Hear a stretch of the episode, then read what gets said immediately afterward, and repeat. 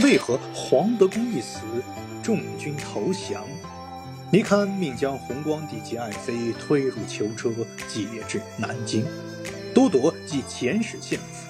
可怜这位风流天子，只享了一年献俘，到此身为俘虏，与爱妃同毙命燕京，长辞人是去了。与爱妃同死，明中有伴。当时江南已定，范文成、洪承畴等撰宋词修贺表，又有一番忙碌。这范文成号称范仲淹之后，洪承畴是明朝的辽东总督，却为何都降清朝？再留个小扣，后面再做分解。关于弘光帝之死呢，实际上历史还开了一个小玩笑。在清史明明史中记载，因为明史是清朝人修的，他们是为什么要杀这些明朝的王爷呢？是因为崇祯皇帝死后呢，其实，在清朝人的记载中啊，不是历史啊，对这些王爷，其实他们还关系还不错，待遇也不错。就说这些王爷在南方非要造反，所以说把他们逮在了一起，一起杀了。有一个非常滑稽的事呢，当时啊，在南方逮住了七八个南明的王爷，也是明朝的王爷，所以说就要写一个勾决的一个圣旨。张三、李四。王五、赵六等，弘光帝好巧不巧就在这个等中，所以说，在清朝的朝廷看来，弘光帝是多么的无用，多么的没有存在感，就这样被等死了，非常的滑稽。再过了数日。又有两处捷报，一是英亲王阿济格报称追逐李闯，无战不胜，闯贼遁至武昌，入九宫山，被村民折毙。或往及贼，或往及妻妾，并死党左光先、刘宗明等，据省时正法了。其实这边也很有意思，大家发现没有，在。明朝李自成起义的时候是没有一流的文人所辅佐他去起义的。所谓的什么牛金星、宋献策，大家一看这个名字，他就不是什么正经的文化人。所以说，为什么没有一流的士大夫去帮助李自成呢？有一个重要的解释，就是这个科举制度实在是太牢笼人心了。有能耐的都去考试了，没能耐的才去造反的。了结李闯，即从阿济格报中续名，移行笔墨。一是豫亲王多铎报称安庆邻国、常州、苏州、松江各府同以降顺，别遣贝勒伯格及新授的元浙闽总督张存仁南下杭州去了。此时佳音迭至，喜气盈盈。皇太后博尔济吉特氏及摄政王多尔衮、多尔衮。同喜欢的不得了，两人复私下商议，南征西讨诸将帅，在外多时，应召他回朝休养，再做后图。国家大事，偏称私议，句中有据。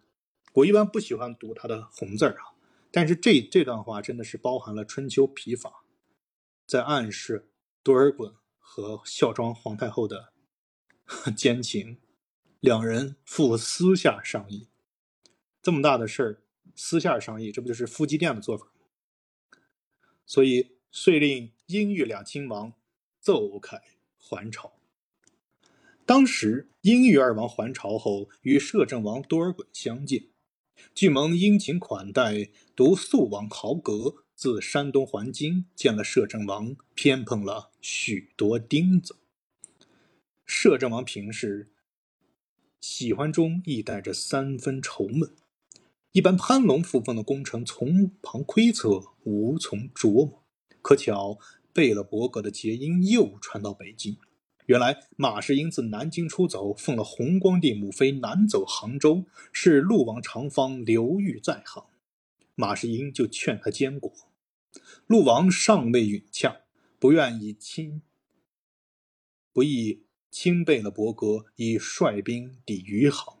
马士英与总兵方国安上前迎敌，连战连败，向西窜。清兵追至钱塘江，沿江里营。行人料他朝至必没，谁知朝省也屈奉清兵，竟三日不至。清兵渡江攻城，陆王无兵无饷，哪里还能固守？只好与巡抚张秉贞等开门请降罢了。摄政王看了捷报，也无甚得意，淡淡的搁过一边。他的心思无非与豪格反对，苦于无法可除，正在踌躇。忽报明顾明总兵尚书张国维等奉了鲁王朱以海监国绍兴，故明侍郎尚书黄道周等奉了唐王朱义建称帝福建。哎，这就有意思了。大家看南明史啊，不知道有没有觉得特别的乱？就这个南明的皇帝特别多，先是弘光帝，弘光帝是福王，当时呢东林党，我之前说了，不愿意支持福王，他支持的是谁呢？就是这个陆王。陆王叫做朱长方，实际上他这个血统呢和当时的皇帝郑州的血统已经离得很远了，但是就当时的福禄之争，你说这岛民岛民名字还福禄呢？就这情况，哪儿上上哪儿福禄去？然后这个福禄之争就随着这个福王、禄王都被逮住之后呢，又转成了什么呢？鲁唐之争，就是鲁王朱一海、唐王朱玉建。随着唐王，就是唐王后面是唐王后面呢，他的年号叫做隆武，而鲁王呢一直没有正正朔年号，一直是监国。隆武皇帝干了一件非常厉害的事情，就是册封了国姓爷郑成功，然后由此呢盘踞盘踞台湾。郑成功一直奉的就是唐王郑朔。然后呢，大家还注意到南方的穆家穆王府穆天波，穆王府呢又培植了一个皇帝，叫做朱由榔。也就是后面的贵王永历皇帝，所以说整个在南明呢，将近有五个人，都或者是监国，或者有年号，称为称帝。举个例子，大家看过《鹿鼎记》的都知道，为什么反清复明没有结果呢？就是在这此处的唐王、鲁王及后面的贵王各自为政，大家谁也不服谁。最典型的有一个剧情，大家如果熟悉《鹿鼎记》的可以知道，就是当时徐天川和白氏双目的火并。本来大家呢都一起杀了青狗，特别相互佩服。然后就一旦聊起这个政治信仰呢，因为天地会呢是就是郑郑成功，明朝就是郑成功就是台湾那帮人养活着，所以说他们自然奉隆武帝，也就是唐王。而穆王府呢，因为贵王，你看大家这个桂林的桂嘛，一看他就是。当地的就是云南本的，就是广西云南这这个地方势力范围内扶持的贵王，天地会尊唐王，穆王府尊贵王，所以说两方就是势同水火。在小说中，双方大打出手，徐天川重伤，但是打死了白氏双目中的其中一人。那么我们就要问，为何外患如此，南明还要？如此的内斗，且容我再下一个扣子。这个坑挖有点多，已经挖了三个坑。咱们书归上文，多尔衮皱了一回眉，便召范文成、洪承畴等会。并问鲁唐二王是否前明嫡派。洪承畴答着：“鲁王是明太祖十世孙，世封山东；唐王是明太祖九世孙，世封南阳。”多尔衮道：“明朝的子孙为何如？为何有这般多？一个红光方才除掉，偏偏又兴起这两个来。言未毕，复有警报传道：明几世中陈子龙总督省游龙，吏部主事夏允彝联合水军总兵黄斐、吴志奎起兵松江。明兵部尚书吴毅举人沈兆奎起兵吴江。明行人卢相官奉宗室子瑞昌王胜利起兵宜兴。明中书葛林主君王其生奉宗宗子通成王朱胜朱胜成起兵太湖。明主事金本彻员外郎沈廷阳起兵崇明。明副总兵王佐才起兵昆山。明通政使史司侯侯栋增进士黄遵耀起兵嘉定。明礼部尚书徐世林、总兵平湖总兵陈武起兵嘉兴；明典史严应元陈明玉起兵江阴；明佥事都御史金生起兵徽州。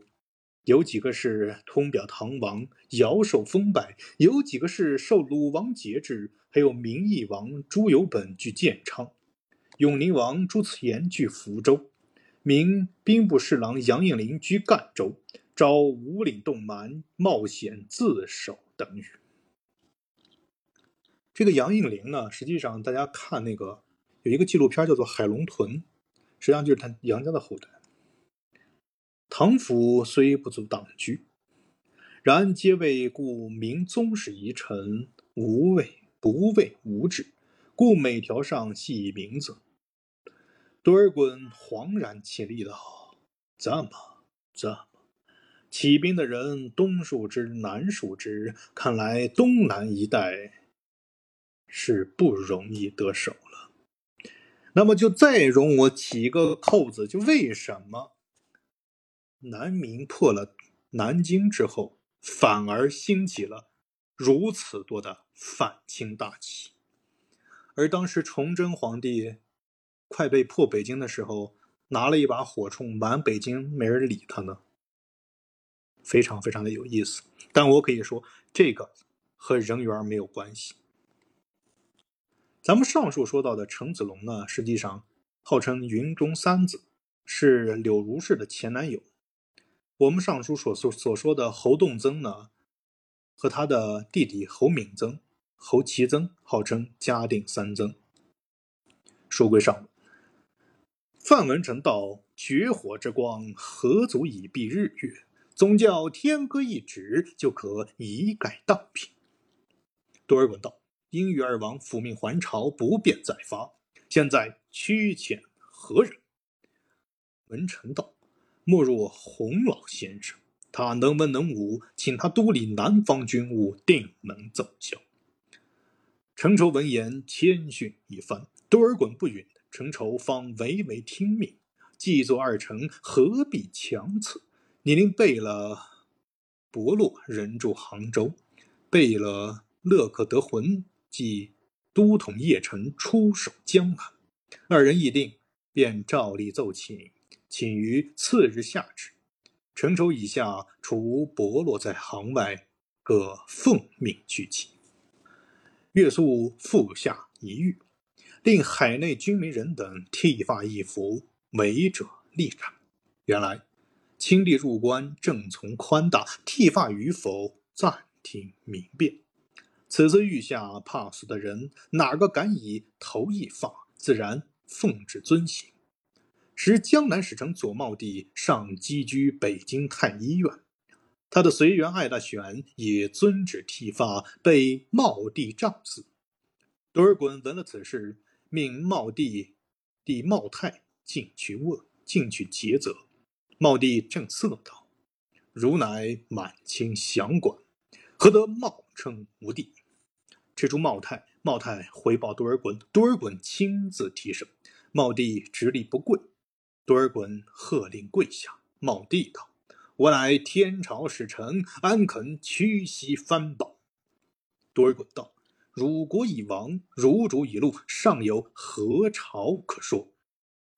茂帝道：“大明宗之散处东南，一日不进，一日不亡，就是灭绝。我是名臣，甘为民死，要杀就杀。”多尔衮道：“如已食倾诉一年，还得自称名臣吗？”茂帝道。汝夺民宿，无礼以胜，反说我是亲属，何可真是强横？可杀不可及，却是纯辱。这是袁术的评价。多尔衮道：“你何故杀你随缘？”茂帝道：“我杀随缘，与你何干？”多尔衮道：“你为何不肯剃发？”茂帝道：“头可断，发不可断。”如闻其声。多尔衮道。好个倔强的男子，颇识英雄。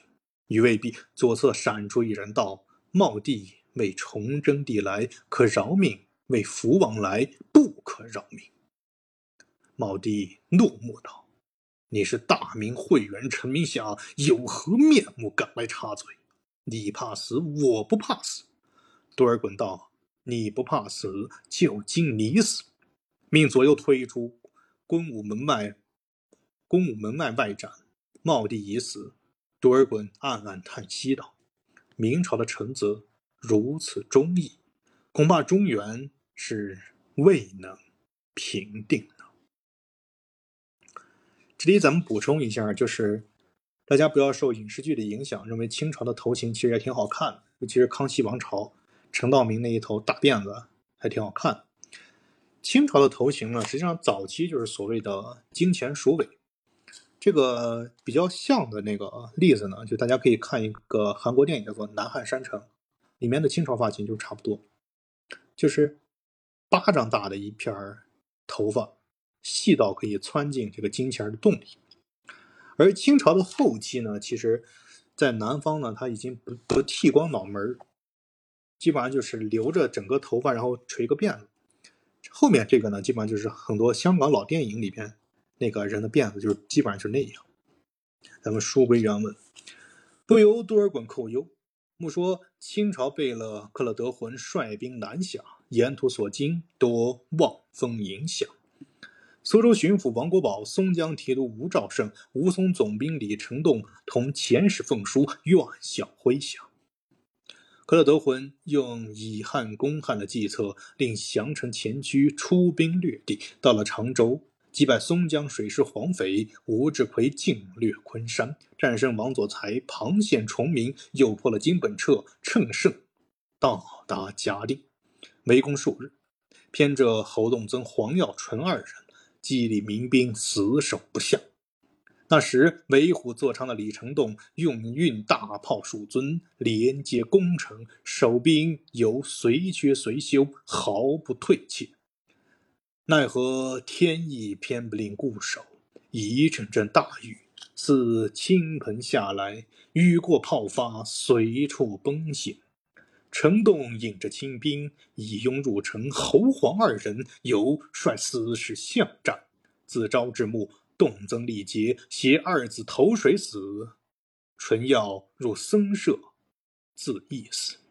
侯栋增去世后，南明少宗。赠以兵部尚书，是文忠。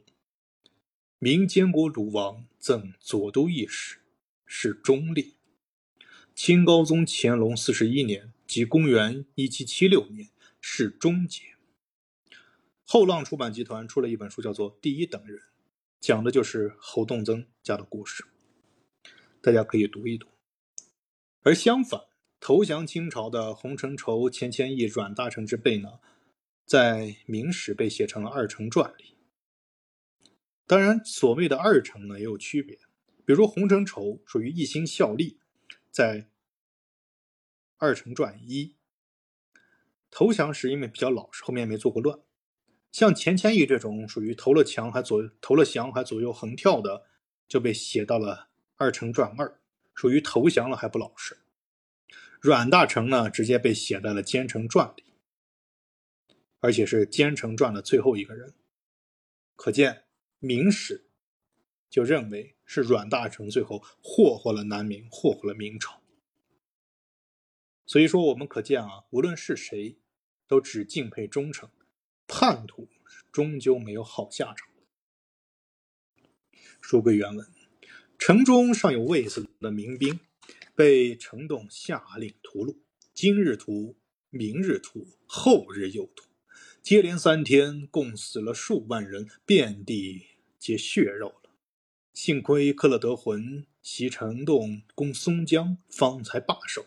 率兵离城，后人称为嘉定三屠，便是这一场惨剧。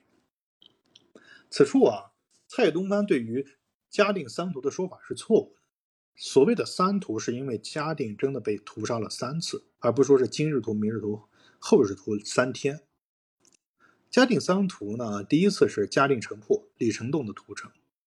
史书记载，市民之中悬梁者、投井者。投河者，血面者，断肢者，被砍未死，手足犹动者，骨肉狼藉，妇女们惨遭强奸，如此抵抗。如遇到妇女抵抗呢，那些军人就把长钉把抵抗妇女的手钉在门板上，然后再四行奸淫。大屠杀持续了一天。直到尸体堵塞了河流，大约有三万人遇害。李成栋呢，率兵离开了嘉定。在李成栋屠杀后的三四天，一些侥幸逃脱的嘉定幸存者回到城中。他们回城中呢，叫一个在朱英的意识领导下重新集结起来，共两千多人。朱英领导着幸存者，在这个残破的城市中呢。开展了一次反屠杀的运动，处死归降的清军汉奸和清军委派的官吏。李成栋知道之后呢，率士兵杀入城里，把许多还在睡梦之中的居民杀了个精光，积尸成丘，然后放火焚尸。清军杀得兴起，这是所谓的嘉定二屠。再过二十天之后。原来南明的一个叫吴之藩的将军率余部猛攻嘉定，周边的民众也纷纷响应，杀得城内清兵大溃而逃，数百士兵杀死殆尽，顺道又屠杀了近二万名刚刚到嘉定避乱的民民众，血流成渠，是为著名的嘉定第三屠。可见。李成栋这个刽子手，前后杀了嘉定有十来万人，都是他一个人杀的。成栋既离了嘉定，便与清军清将马勒西恩格图会合，进袭松江。松江系沈游龙把守，成栋恰想出一条转城计，令士兵伪作汉装，冒充黄匪吴志奎军，营夜寇城。游龙堕入角谋，开城放入。城栋是兵士乱杀乱折，并一阵乱箭，射死了沈游龙。松济县，城栋复出师攻江阴，正在发兵，忽有清兵入报，将黄匪吴志奎二人由金山获到。原来吴黄二人自常州退至松江，被马勒西恩格图分兵追袭。连战连败，船既被焚，身也遭侵。程栋恰是为奇货，竟带了二人至江阴。江阴故典史严英元素完兵法，为城中士生举荐，以以抗清。清将军克勒德浑曾前降将刘良佐往攻，那城上的首具，一是毒石，一是火砖，一是木铳。毒石射人即死，火砖灼人即燃。木铳中出火药，投下时激发木裂，火药迸爆，当即立毙。都是严应元监工造成。用于敌军，梁左的敌兵围攻数日，都烧得焦头烂额。梁左想得一法，用牛用牛皮帐遮蔽兵士，令他血沉。不意城上掷下巨石，牛皮洞穿，梁左复将牛皮帐作三层，用八梁、九梁八柱架将起来，挡住巨石。那时城上恰有滚热的桐油泼将下去，帐篷又破。梁左正急得不得了，李成栋道：“率生力军猛扑一番，也被守军击退。”成栋大怒，将黄匪吴志奎推至城下，令他劝降。黄匪缄口无言，还是吴志奎说了数语。应元答道：“大明有降将军，无降典史。”降将军，梁左一拍马向前，遥与应元道：“区区江阴，宁能久守？若遍计降清，爵位不在梁左下，其足下三死。”应元道：“大明仰视三百年，不料出汝等侯伯，毫无廉耻。应元犹有心肝，宁为一死，不为立生。”言毕，一声梆响，火箭齐发，慌得梁左慌忙倒退，拍马而回。黄匪吴志回被火箭射伤，由清军抬入营后，未几病没。会将您运到大炮数十尊。马拉西恩格图亦率兵赶到，四面夹攻，守兵死伤无数，仍是敌死勿动。奈何老天又连日淫雨，把城叠冲得数冲坏数处，守兵防不胜防，竟被清兵攻入后门。因缘血战一场，守兵死伤无数，仍是敌死勿动。清兵追至，将应援，仍是敌死勿动。奈何老天又连日淫雨，又把城叠冲坏数处，守兵防不胜防，竟被清军攻入后门。应元血战一场，身中数箭，乃下马投入水中。清兵追至，将应元夜出，牵至刘良佐、李成栋前。应元骂不绝口，遂被杀。陈明玉举家自焚，满城南府无一降者。李成栋又倡议屠城，将城外居民一一杀起，尸如山积，共计城内死九万七千余名，城外死七万五千余名。后来江阴移民，只有五十三人，躲避四关塔上，方得保全。自从清兵南下，杀戮最惨的地方，扬州、嘉定以外，就算江阴。坚强不屈的好男儿，要算顾典史、严姻缘大书特书。小子曾记江阴城楼，有严典史绝笔一连云：八十日，带发效忠。表太祖十七朝人物，十万人同行死守，留大明三百里江山。欲知以后情势，且看下回分解。还有一种说法是十万人同心死义，留大明三百里江山。这个基本上是我很早的时候就非常喜欢的一副对联。呃，这种忠义的忠义之士的情怀呢，也是非常的怎么说呢？就是名垂青史，光耀千秋。